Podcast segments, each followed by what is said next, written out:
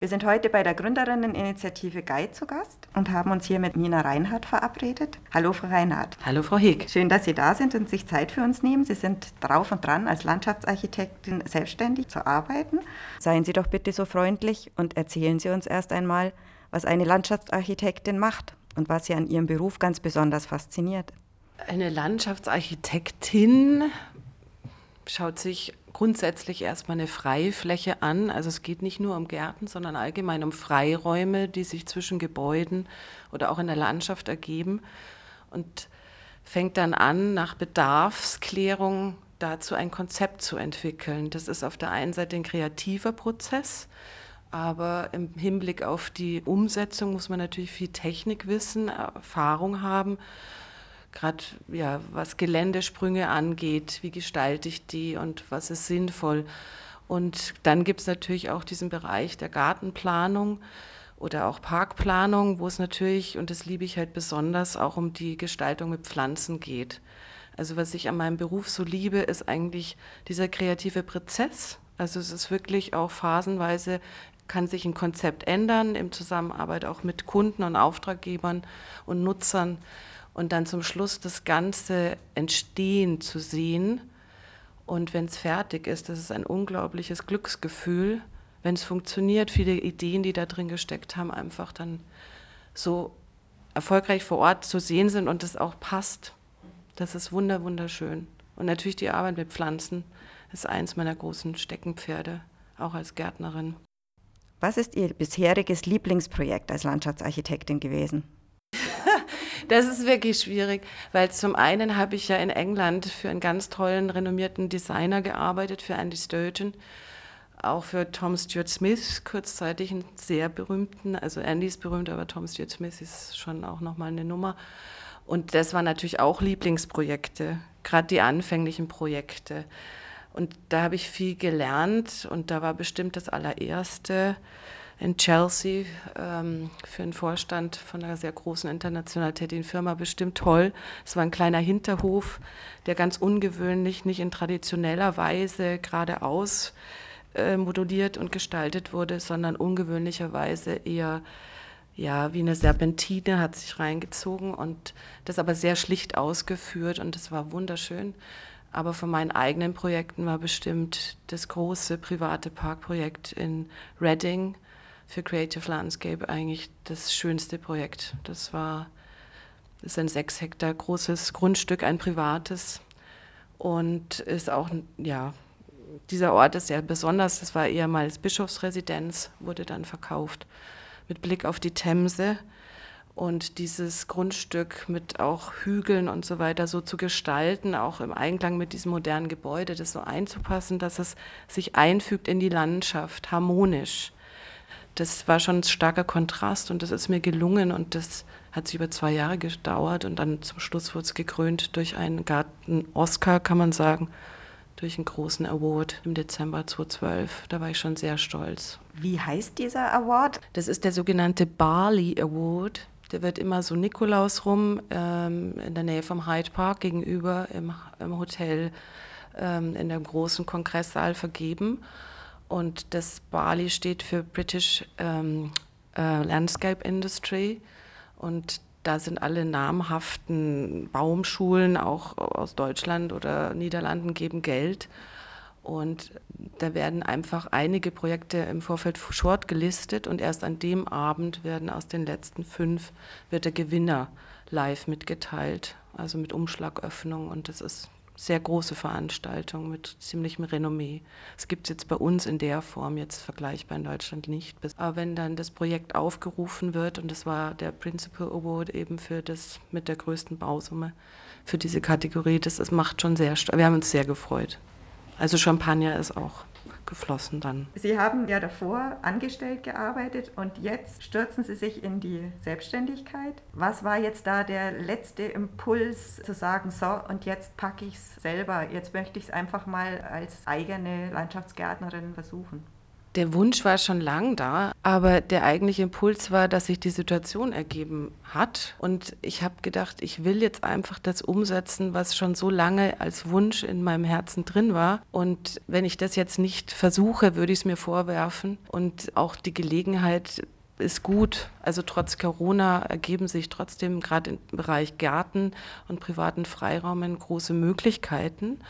Und ich hatte auch Aussicht auf eine Projektgeschichte und dachte mir, okay, das nehme ich jetzt und traue mich. Also, weil ich weiß, wenn ich mich darauf konzentriere, geht es auch. Und das immer nebenher zu machen, das ist dann stiefmütterlich. Also, auch wenn man es mit vollem Herzen macht, aber die Energie, der Energiefluss ist schon anders. Auf welche Hindernisse sind Sie denn bei der Gründung gestoßen und wie haben Sie es geschafft, diese zu meistern? Das hauptsächliche Hindernis ist einfach, dass man erst nicht so genau weiß, wie geht man da jetzt vor? Man braucht schon einige Infos. Ich habe jetzt auch keinen Hintergrund BWL-mäßig oder buchführungsmäßig. Und dann war ich wirklich sehr dankbar, dass ich hier über dieses Gründerinnenzentrum quasi gestolpert bin durch einen Zufall. Und dann war ich wirklich sehr dankbar, dass es hier einfach diese sehr professionellen Frauen gibt, die einem dabei helfen, wie eine Geburtshilfe. Erst über Einführungsveranstaltungen, dann wird es immer detaillierter, dass da Hilfe gibt. Das hat mich sehr bestärkt. Wie lange hat sie jetzt das Team von Guide begleitet? Es war Ende September, würde ich jetzt sagen. Das Startdatum war jetzt der 1. Dezember, also letzte Woche. Und ja, in Etappen. Also ich habe dazwischen immer Businessplan geschrieben und recherchiert, vorher auch schon.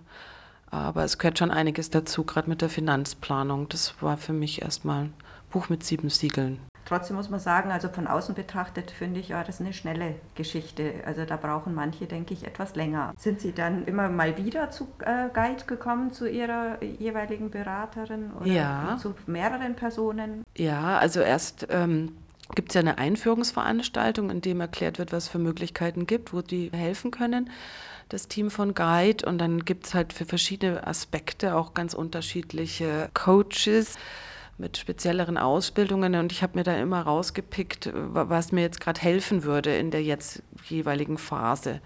Und da war auch viel, was so die Persönlichkeit angeht, auch dabei, was sehr förderlich war. Auch der Austausch mit anderen Gründerinnen oder Frauen, die überlegen zu gründen. Das war auch wahnsinnig hilfreich zu wissen, man ist jetzt nicht alleine im Boot. Da gibt es ganz viele andere, die sich mit ähnlichen Gedanken tragen.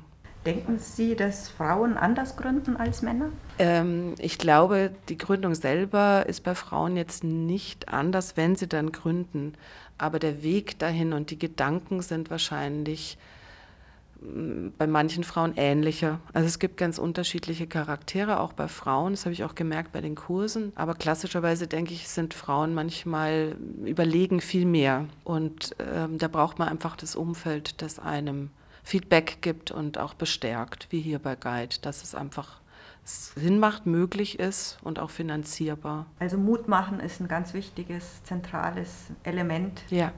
Und äh, oft sind es gar nicht die Inhalte, sondern tatsächlich auch äh, Kraft zu spüren und auch Bestätigung zu bekommen. Ja, das ist wirklich mit eigentlich das Wichtigste auch zu wissen, man kann hier anrufen, wenn man Fragen hat und dass sie wirklich so flexibel und schnell auch bereit sind, einem Hilfe zu geben. Das ist toll. Wie würden Sie anderen Gründerinnen Mut machen? Was würden Sie ihnen gerne auf den Weg mitgeben? Also ich selbst habe schon innen drinnen immer einen Kern gespürt von Vertrauen, weil ich auch schon andere Situationen gemeistert habe, wo ich weiß, da ist was da, auf das kann ich bauen. Und das würde ich Ihnen wünschen, dass Sie das bei sich auch spüren. Aber trotzdem braucht man dazu eine Portion Mut und Selbstvertrauen, dass man sich das einfach auch dann zutraut. Klar, ich hatte auch zwischendurch Zweifel oder immer wieder denke ich, oh Gott, ähm, was kommt auf mich zu? Aber ich würde auch nicht zu weit gucken, sondern einfach vertrauen, es funktioniert, dass da eine positive Kraft rüberkommt, die einen dann immer weiter wie so eine Lokomotive vorantreibt. Was wünschen Sie sich dann jetzt ganz persönlich für die nächsten Monate, für das erste Jahr? Was wäre so der absolute Knaller, wo Sie sagen, das wird mich jetzt nach vorne bringen und es wäre mein Wunsch, wie es losgehen soll? Das wäre natürlich ein super toller Garten hier äh, im Raum München, aber gerne auch in Berlin. Also ich bin jetzt nicht nur auf München beschränkt, der einfach ganz viele verschiedene Bereiche beinhaltet. Das kann auch gern für eine Stiftung sein, das muss nichts Privates sein, aber einfach ein toller Freiraum, wo es Potenzial gibt, den zu gestalten, auch, auch mit mehreren Personen zusammen. Und dann würde ich auch gerne äh, in dem Buch die 50 schönsten Gärten Deutschlands genannt werden und wünsche mir da tolle Fotos von zukünftigen Gartenprojekten und einfach auch viel Freude. Also mir geht es nicht nur darum, dass ich finanziell abgesichert bin, sondern ich liebe meinen Beruf und mir macht der Spaß und ähm, ja, da wünsche ich mir einfach auch Herausforderungen unterschiedlichster Art. Also hätte ich einen großen Garten oder eine Landschaft, die ich von Ihnen gestaltet haben wollte, dann würde ich sie Ihnen jetzt sofort anbieten nach diesem das Interview. Würde mich unglaublich freuen, Frau Hick. Nur zu. Also vielen Dank für mhm. Ihre Zeit und wir wünschen Ihnen viel Erfolg auf Ihrem Weg. Danke. Interessante Begegnungen. Ja. Und viele, viele spannende Projekte, durch die wir dann wandeln werden. Herzlichen Dank. Herzlichen Dank auch.